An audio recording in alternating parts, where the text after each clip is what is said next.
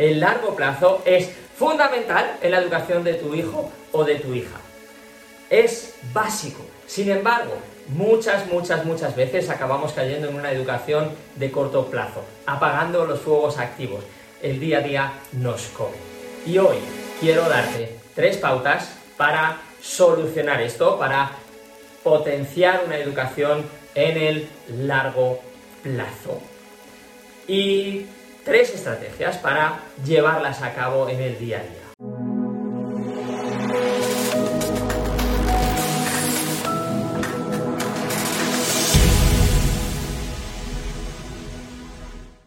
Si no me conoces, soy Iñaki Hernán, coach educativo especializado en la maravillosa adolescencia y vamos a empezar a analizar por qué el corto plazo nos come y por qué no es positivo. ¿Vale? En, el día a día, el día a día no para, llevamos un ritmo bestial. Y en el día a día van surgiendo problemas. Ten en cuenta esto. Los problemas son problemas, la mayoría de las veces, dependiendo de las expectativas que tienes puestas en tu hijo o en tu hija. Y te pongo un ejemplo para explicar esta parte, ¿vale? Si mi hijo ha tenido, me lo invento, ¿vale? Si mi hijo ha tenido un problema de salud, eh, ha, tenido un accidente, se ha roto una pierna, está tres meses ingresado, tal, me olvido por esas circunstancias, lo importante es que se recupere y si suspende no pasa nada, soy consciente de que este año está perdido, ha sido lo que hay y ya está, no puedo hacer más, ¿vale? Entonces el suspenso deja de ser un problema, sé que va a suspender por unas circunstancias determinadas y ya está. ¿Vale? El suspenso en sí no es un problema. El suspenso se convierte en un problema cuando tengo expectativas de que mi hijo o mi hija apruebe. Y pueden ser expectativas muy coherentes, ¿vale? Mi hijo no tiene ningún tipo de problema, mi hijo lo único que está haciendo en su vida, en su día a día es estudiar, es su única responsabilidad que decimos tantas veces, y entonces tengo las expectativas de que apruebe por lo que sea. Ni siquiera voy a entrar en eso, de hecho, ahora mismo, ¿vale? Pero ten en cuenta que los problemas dependen de las expectativas la mayoría de las ocasiones. ¿Vale? Ahora, ¿qué es lo que sucede? Te lo voy a poner con un ejemplo. ¿Por qué el corto plazo nos lleva a tomar peores decisiones y a no ayudar tanto a nuestros hijos o incluso generar mayores problemas después? ¿Vale? Por ejemplo, con este tema tan habitual, y más ahora mismo, estoy grabando esto a final de curso, ¿vale? De los estudios. Mi hijo o mi hija no va bien en los estudios. Entonces, yo necesito, porque tengo esas expectativas, y como mis expectativas no se están cumpliendo, acabo teniendo esa desesperanza, porque es que es que no está haciendo nada, es que no está estudiando, es que tendría que haber hecho los deberes, es que tiene el examen la semana que viene y todavía no ha empezado, es que tiene el examen mañana y todavía no está haciendo nada, lo que sea, ¿no? Tengo esa sensación. Y entonces necesito, cuando pongo las medidas a corto plazo suelen ir de la mano de ese, esa sensación de desesperanza, de frustración, de impotencia, de rabia. Suele ir acompañado de, un, de una intensidad emocional más o menos fuerte. ¿Vale? Y entonces lo que quiero, lo que necesito, me dé más cuenta o no, es solucionarlo, solucionarlo ya busco el corto plazo, por eso busco la forma de que esto ya tenga una solución. ¿Y qué es lo que suele pasar cuando hablamos de estudios, por ejemplo? ¿no? Pues cuando hablamos de estudios eh, les metemos presión, les metemos caña. Cuando hablamos de estudios estamos encima, entonces no, no, como si no estoy yo no lo hace, entonces voy a estar ahí a muerte. Cuando hablamos de estudios les ponemos castigos, donde duele, mejor que mejor eh, o le ponemos un profesor particular, estas cosas, ¿no? ¿Qué hacemos? Bien, ¿qué es lo que sucede con la presión? La presión, no le estamos metiendo la presión para dentro de seis años, estamos metiendo la presión normalmente para el próximo examen, para ese trabajo que tienes que entregar, para ese libro que te tenías que leer, que tienes el examen dentro de poquito y no te va a dar tiempo estamos metiendo la presión pensando en el corto plazo la inmensa mayoría de las veces. Esa presión no suele ser bienvenida. ¿Vale? La presión, tenemos que tener cuidado, la presión a un atleta de élite le motiva, le va, le lleva a su máxima potencia, ¿vale? Pero la presión, cuando hablamos de estudios, por ejemplo, que estoy hablando ahora, eh, muchas veces acaba siendo un desmotivador, acaba siendo peor todavía. Pero ¿qué es lo que hacemos? Presionamos. Y entonces, como estoy comentando, muchas veces mi hijo o mi hija lo que acaba es desconectando más todavía. Hay en algunas ocasiones que conseguimos pequeños repuntes. Y entonces, en esa presión de última hora, mi hijo se pone y consigue salvar un examen. Sí, sí, suele, suele. Sí sucede más de una vez. Pero a largo plazo, mi hijo no ha cambiado su conducta. Mi hija continúa exactamente igual. Y de hecho, no siempre continúa igual, sino que mi hijo o mi hija cada vez se va desgastando más con esa presión, nuestra propia relación empieza a sufrirlo y entonces como cada vez se va desgastando más, yo tengo esa tendencia y por eso en muchas, muchas casas el 80-90% de las comunicaciones con los hijos de la relación está basada en el tema de los estudios y entonces esa presión va desconectando y entonces cada vez los padres van metiendo más caña con los estudios y entonces los hijos cada vez van separándose más y entonces tu hijo o tu hija puede escucharte cada vez menos. Puede querer contarte y estar cada vez menos tiempo contigo. Con lo cual estás generando problemas. Y además, en realidad tu hijo o tu hija no es que esté ganando una disciplina eh, de estudio, unos buenos hábitos, unas buenas técnicas, nada de nada, sino que puede ser que esa presión excesiva le esté quemando y cada vez quiera hacer menos. Hay veces incluso deportistas de élite no soportan la presión. Adolescentes desganados con los estudios, con esa presión continua todos los días, es muchísimo más habitual, ¿vale? Pero si recuerdas, por ejemplo, a Simon Bales, esta eh, gimnasta, artiste, gimnasta de, artística, ¿vale? Eh, en las últimas Olimpiadas se retiró, se retiró y las anteriores había reventado, era la sensación de las Olimpiadas, pero no pudo la presión, literalmente la presión ganó la batalla y tuvo que salir de esas últimas Olimpiadas. La presión muchas veces no genera buenos, buenos resultados, ¿vale? Y cuando hablamos de nuestros hijos, más aún. Y esa presión, ese tipo de presión que normalmente hacemos es para el próximo examen, para el próximo libro que tienes que leer ya, para ese trabajo, para esos deberes, para el corto plazo. Y eso nos va desgastando a todos. ¿Vale? ¿Qué más podemos hacer? ¿no? Lo que decía, estar encima, estar encima. Y entonces, como mi hijo, si le dejo, no lo hace, pues entonces yo voy a estar encima, yo voy a estar continuamente ahí. ¿Qué es lo que sucede si hago esto?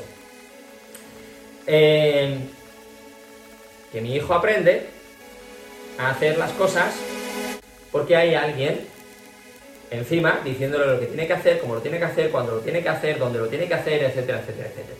Entonces, mi hijo no está ganando autonomía.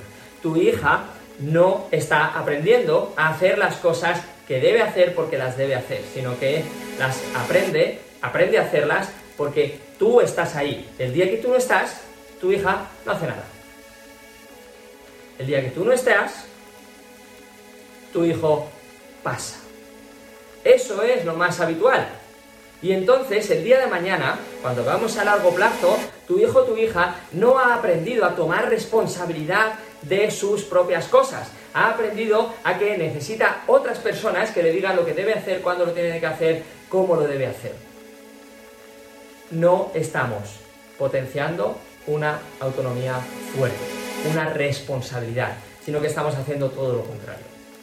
Le estamos despojando de esa autonomía, esa sensación del corto plazo. Y es que si no me pongo encima va a poder suspender estos exámenes y entonces necesito estar porque si le dejo solo no lo va a hacer. Pero entonces en el siguiente examen vuelvo al mismo bucle de corto plazo, si le dejo va a suspender este examen, entonces tengo que estar. Y entonces eso va pasando mes tras mes, curso tras curso. Y mi hijo lo que aprende es a que solo hace las cosas cuando otra persona toma las responsabilidades, con lo cual no estamos forjando las mejores eh, potencias para tu propio hijo, las mejores capacidades, sino que le estamos desprotegiendo de eso. ¿Qué más teníamos, no? El castigo donde duele. Esto es una de las cosas que solemos hacer. Ah, te quito el móvil dos semanas, la play, no sé cuántos, donde duele. A mí me quitaban de capoeira, que yo era, eh, entrenaba capoeira, y me quitaban de ese arte marcial que me encantaba. Eh, damos donde duele. ¿Qué es lo que suele pasar? Mira, el ser humano es el ser con mayor capacidad de adaptación de la Tierra. Es decir, ¿qué es lo que va a suceder? Que tu hijo o tu hija se va a adaptar. Si no se adapta a, por ejemplo, muchas veces que le quito del fútbol, le quito de no sé cuántos, puede acabar adaptándose a, pues ya está, dejo de entrenar y ya está. Eh, o puede adaptarse a la propia lucha. Y entonces, ah, venga mamá, déjame el móvil porque no quiere, no va a renunciar al móvil, ¿vale? Eh, con el fútbol a lo mejor pasa, con el móvil no creo. Pero en la lucha. Y en la lucha tu hijo puede ser muy persistente. Y entonces cuando le dices dos semanas se acaban convirtiendo en cinco días. Y entonces lo que se acostumbra es a esa lucha continua, que hay veces que tengo el móvil, hay veces que no, y la vida sigue, pero no está aprendiendo cómo estudiar. Entonces, vuestra relación de nuevo va a tener fricción, va a tener conflicto, no estás ayudando a largo plazo a vuestra relación, a que quiera estar más tiempo contigo, compartir más cosas, etcétera, etcétera, eh, sino que estás potenciando posiblemente mayor distanciamiento, porque cuando les castigamos donde duele no suelen ver lo justo. Da igual si tienen razón o no, no voy a entrar ahí, ¿vale? Pero no suelen ver lo justo y entonces ante la injusticia se crea evidentemente más fácilmente separación, ¿vale? Con lo cual, de nuevo, los castigos donde duele eh, están generando a largo plazo ciertas fricciones y en realidad a corto plazo hay veces que sí que reaccionan y entonces empiezan a, eh, pues oye, se curran esta evaluación, este examen, eh, cualquier cosa de estas, hay veces que sucede. Pero ¿qué es lo que suele suceder? Que la semana siguiente, la evaluación siguiente, los próximos exámenes, volvemos al mismo bucle. No ha aprendido hábitos positivos. Ha tenido una reacción momentánea y después pues la vida sigue exactamente igual, vuelve a los mismos hábitos, volvemos a los mismos conflictos y esto a largo plazo es mucho más fácil que acabe quemando más que otra cosa, ¿vale? Eh, ¿Qué más tenemos? Em, el profe particular, ¿vale? Es otra de las, de las cosas que solemos hacer con el tema de estudios y esto es eh, un ejemplo de corto plazo, de medidas de corto plazo. Profesor particular normalmente, ¿qué es lo que hace? profe particular enseña estos ejercicios para este examen de esta asignatura. Puro corto plazo, puro corto plazo, para solucionar este fuego de aquí. Pero en el examen de al lado necesitaría otro profesor particular, la asignatura de al lado necesitaría otro, en la evaluación siguiente exactamente lo mismo. Entonces, ¿qué sucede? Eh, y, ojo, los profesores particulares son buenísimos, ¿vale? O sea, yo los recomiendo en muchísimas ocasiones. Eh, pero tenemos que tener cuidado con la estrategia que usamos cuando ponemos profesores particulares, ¿vale? Eh, si ponemos profesores particulares para un momento determinado, van a solucionar ese fuego. Pero a largo plazo, mi hijo, mi hija, ¿vale? Puede seguir exactamente igual. Hay veces que el profesor particular de repente levanta una chispa y consigue que mi hijo despierte y se crea que sí que puede y tal.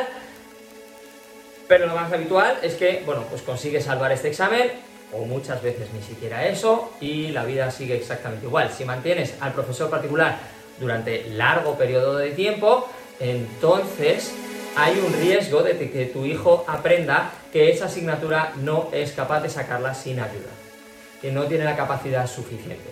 Sin embargo, va a haber otros compañeros de su clase que están sacando esa asignatura sin ayuda, sin ningún tipo de problema. Y eso eh, puede minar un poquito la, autoestima. Es decir, yo sin ayuda no puedo, no soy suficiente. ¿Vale? Y los profesores particulares normalmente, normalmente enseñan, pues como decía, ¿no? este ejercicio para este, esta asignatura, para este examen.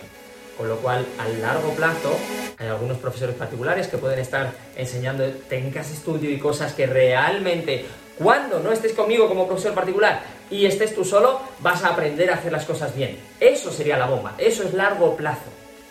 Pero normalmente suelen ser corto plazo, ¿vale? Entonces pueden generar ciertas ventajas, pero también ciertos inconvenientes, sobre todo a largo plazo. Bien, entonces, con cualquier cosa, he puesto ejemplos con los estudios, con cualquier cosa que estés educando, las medidas de corto plazo es muy fácil que traigan problemas a largo plazo. No te van a ayudar.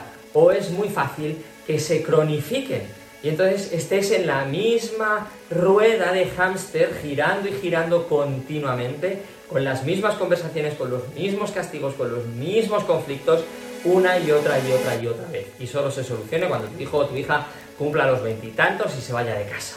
Y hay veces que ni siquiera eso. Y seguimos discutiendo tiempo después. ¿Vale?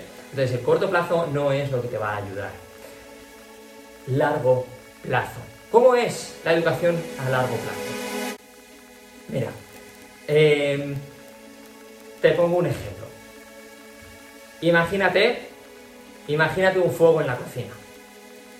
Hay un fuego en la cocina y entonces lo que haces es coger un bulldozer y reventar la casa entera, derribar toda la casa. ¿Has apagado el fuego? Seguramente sí. Pero ahora no tienes ni casa. Sería una barbaridad, ¿verdad? Esto es lo que hacemos muchas veces cuando nos ofuscamos, cuando nos enfadamos, vemos un problema, ese fuego, ¿verdad? Y nos ¡ah! nos obcecamos y entonces sacamos todo nuestro arsenal como madres y como padres y echamos la, la, bronca, la charla moral, el discurso, el castigo, las amenazas, sacamos todo nuestro arsenal. El bulldozer que revienta la casa. Entonces acabamos en un conflicto, una discusión, mi hijo por allí gritando, yo por aquí, pego un portazo, se encierra en su cuarto.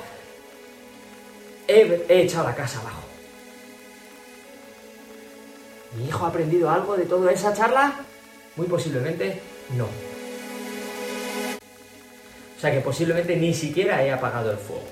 ¿Vale? Y eso lo hacemos muchas veces. Cuando reaccionamos a corto plazo. ¿Vale? Eh, ¿Cuál es otra vía? Evidentemente. Coger un extintor y apagar el fuego. Y entonces, como mucho, te enfrentas a una reforma en la cocina. ¿vale? Ya estás pensando, esas dos diferentes reacciones ante el mismo fuego quieren decir que, uno, a largo plazo me he metido en problemas más gordos y en el otro no ha pasado nada. He apagado el fuego en la misma olla, la olla la tiro a la basura y ya está, o como mucho tengo una pequeña reforma en la cocina y punto. ¿Vale? Entonces, ¿qué es lo que estoy pensando? No solo estoy pensando cuando tengo el extintor en apagar el fuego, sino en, incluso antes de coger el extintor, estoy pensando en cómo solucionar esto de una forma que en el futuro tenga sentido, que también me ayude en el futuro. Largo plazo. Ya empiezo a pensar. Y entonces, ¿esto qué, es? Medidas adecuadas. Esta es la primera pauta en realidad. Medidas adecuadas hay muchas veces que nos dejamos llevar por el corto plazo y no estamos tomando las medidas adecuadas. Si mi hijo, por ejemplo, sigo con el ejemplo de los estudios, si mi hijo no estudia, y entonces le castigo con la, si la play, no sé cuántos tal, no le estoy enseñando cómo estudiar. No le estoy enseñando a tener una buena disciplina de estudio. No le estoy enseñando lo que tiene que hacer. Le estoy castigando, le estoy dando donde duele, pero no le estoy enseñando para que aprenda a hacerlo mejor. ¿Cuáles son las medidas adecuadas? no echar la casa abajo, sino qué es lo que le va a dar mejores bases, mejores opciones de hacer lo que debe, lo que corresponde en el futuro.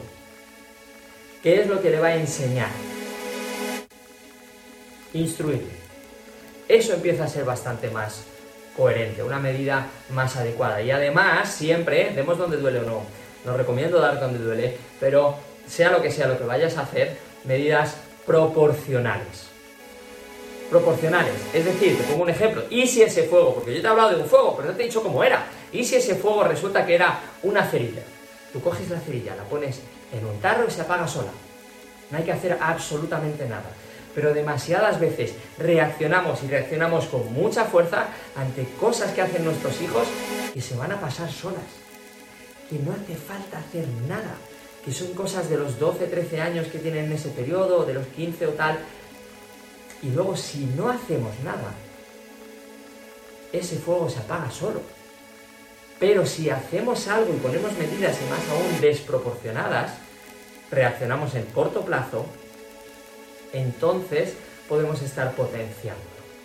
O sea que tenemos que tener cuidado, ¿vale? Corto o largo plazo. Entonces, largo plazo, ¿qué es lo que vamos a hacer? Tomar medidas adecuadas. Pregúntate, ¿realmente esto, si no hago nada, va a suponer un problema dentro de 3, 4 años? Si la respuesta es que no, no hagas nada, déjalo estar, ya está, si se va a pasar. Porque si haces algo es posible que lo, prolongues en el tiempo e incluso lo cronifiques. ¿Vale?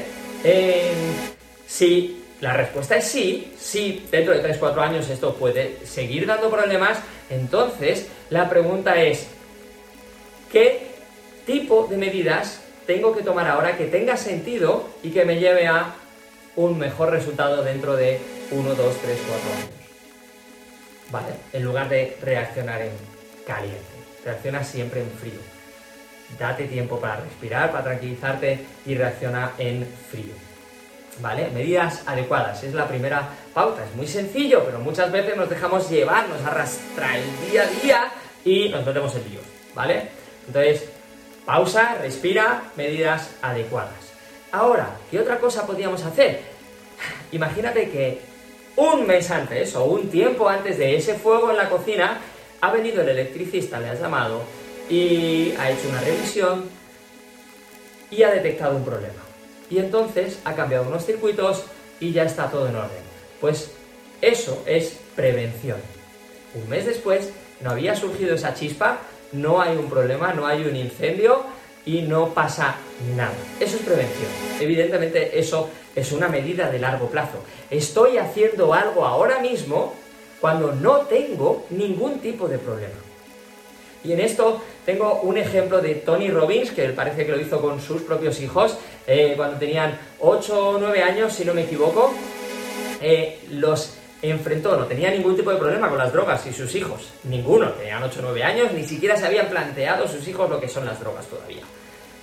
Sin embargo, los llevó a un sitio acompañado de, un policía por suyo, no sé cuántos, los llevó a un barrio polémico lleno de drogadicción y entonces los enfrentó a eso.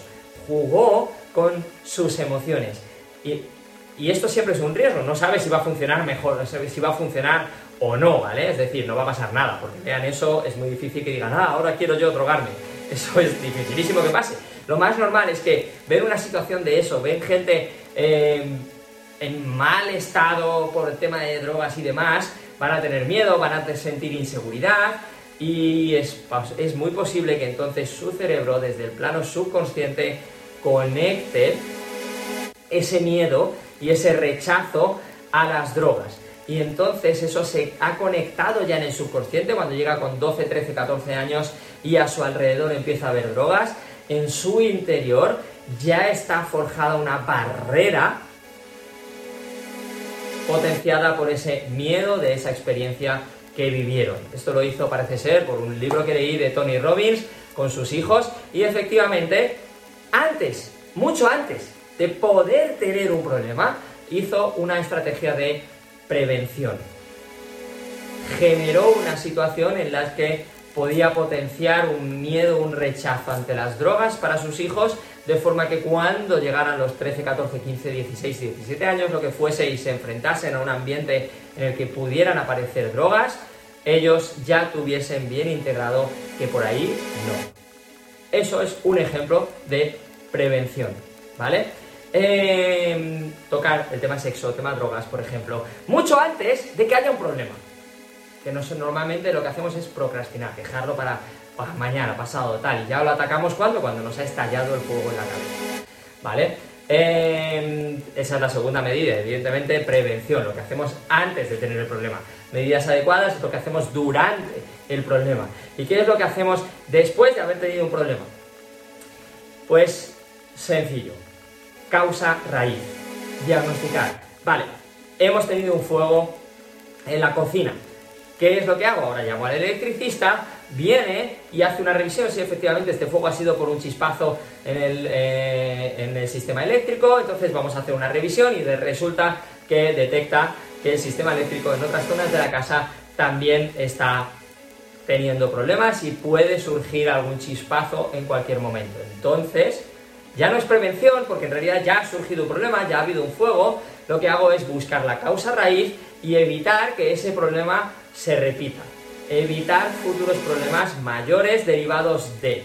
¿Vale? Entonces, cuando tu hijo o tu hija coquetea con las drogas, eh, sexo irresponsable, eh, estudios, problemas en los estudios, malas compañías, lo que sea que esté haciendo, ¿vale? Eh, ¿Cuál es el problema que está causando esto? ¿Cuál es la raíz de esta situación?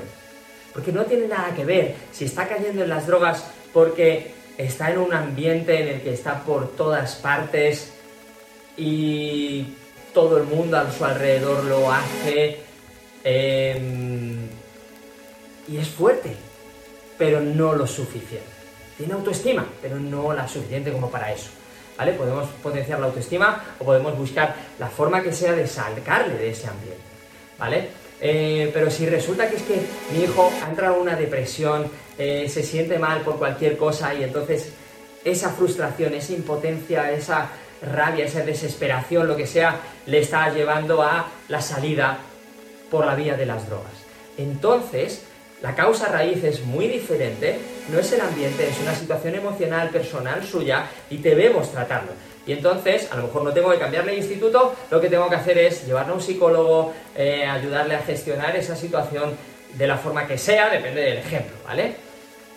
La causa raíz va a marcar mucha diferencia en qué es lo que hago para evitar que esto se cronifique o que vuelva a suceder.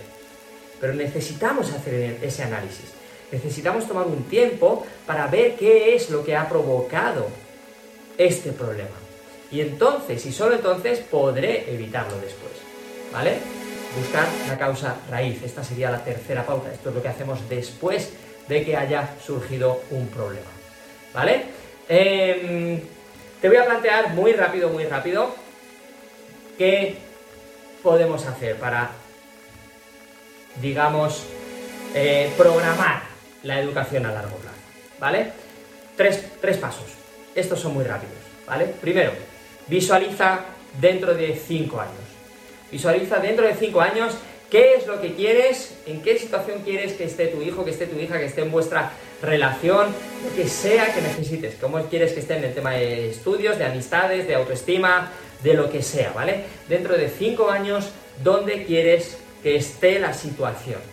Ten en cuenta una cosa, que no puedes controlarlo absolutamente todo, vas a poner piedras cuando estamos hablando de tu hijo para guiarle, no para controlarle, ¿vale? Pero hazte esta pregunta, ¿dónde quiero ir? ¿Dónde quiero ir? Una vez tienes eso, la segunda es trazar un plan. Es decir, te puedes preguntar cómo llego hasta donde quiero llegar por qué vías, qué caminos. Sinceramente, honestamente, sin tonterías, ¿qué es lo que necesito? ¿Qué es lo que hace falta para conseguir eso? ¿Cuánto tiempo va a llevar? ¿Quién me puede ayudar? ¿Qué tengo que aprender para lograr ayudar a mi hijo en esto? Lo que sea. ¿Cuál es el plan? ¿Cómo puedo lograrlo? Y eso no lo vas a conseguir con decisiones de corto plazo. Eso solo lo vas a conseguir cuando miras a un año, dos años, cinco años, ¿vale? Eh, y por último, ya tenemos el objetivo, ya tenemos el plan para llegar. Por último, da el primer paso hoy, ahora mismo. Y te puedes preguntar, ¿cuál es el paso más pequeño que puedo dar ahora mismo para acercarme, aunque sea lo más mínimo, a mi objetivo un poquito más? Pero da ese paso hoy. No importa si el avance es muy grande o muy pequeño. Lo que importa es avanzar. Da el primer paso hoy. Si una de las cosas que tienes en la estrategia es eh, un mentor, un coach que ayude a tu hijo, vete a internet ahora mismo y haz la búsqueda y anota dos, tres, cuatro teléfonos por lo menos. Eso ya es un paso. Y mañana, hoy mismo podrías hacerlo, evidentemente, llamar también, ¿vale? Pero da el primer paso, hoy, ahora mismo. ¿Ok? Con esto te dejo, nos vemos en la siguiente, ya sabes, si estás en YouTube, en el podcast escuchando, dale a la campanita, suscríbete y así tienes más consejos, más ideas para educar mejor a tu hijo o a tu hija, ¿vale? Tener, tener más herramientas y espero poder ayudarte con todo esto que te cuento. ¿Ok? Nos vemos en la siguiente. Chao, chao.